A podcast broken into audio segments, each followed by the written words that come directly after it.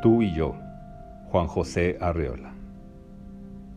Adán vivía feliz dentro de Eva en un entrañable paraíso, preso como una semilla en la dulce sustancia de la fruta, eficaz como una glándula de secreción interna, adormilado como una crisálida en el capullo de seda, profundamente replegadas las alas del espíritu.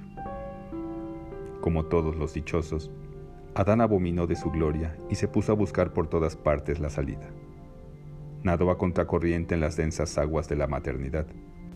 Se abrió paso a cabezas en su túnel de topo y cortó el blando cordón de su alianza primitiva.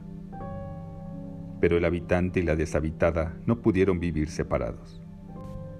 Poco a poco, idearon un ceremonial lleno de nostalgias prenatales, un rito íntimo y obsceno que debía comenzar con la humillación consciente por parte de Adán. De rodillas como ante una diosa, suplicaba y depositaba toda clase de ofrendas. Luego, con voz cada vez más urgente y amenazante, emprendía un alegato favorable al mito del eterno retorno. Después de hacerse mucho rogar, Eva lo levantaba del suelo, esparcía la ceniza de sus cabellos, le quitaba las ropas de penitente y lo incluía parcialmente en su seno. Aquello fue el éxtasis. Pero el acto de magia imitativa dio muy malos resultados en lo que se refiere a la propagación de la especie. Y ante la multiplicación irresponsable de Adanes y Evas que traería como consecuencia el drama universal, una y otro fueron llamados a cuentas. Con su mudo clamor, todavía estaba fresca en el suelo la sangre de Abel.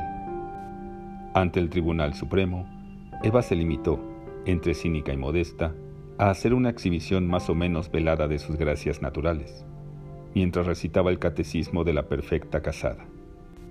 Las lagunas del sentimiento y las fallas de la memoria fueron suplidas admirablemente por un extenso repertorio de risitas, arrumacos y dengues. Finalmente, hizo una espléndida pantomima del parto doloroso.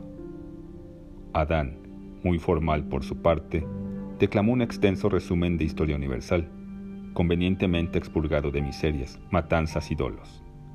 Habló del alfabeto y de la invención de la rueda, de la odisea del conocimiento, del progreso de la agricultura y del sufragio femenino, de los tratados de paz y de la lírica provenzal.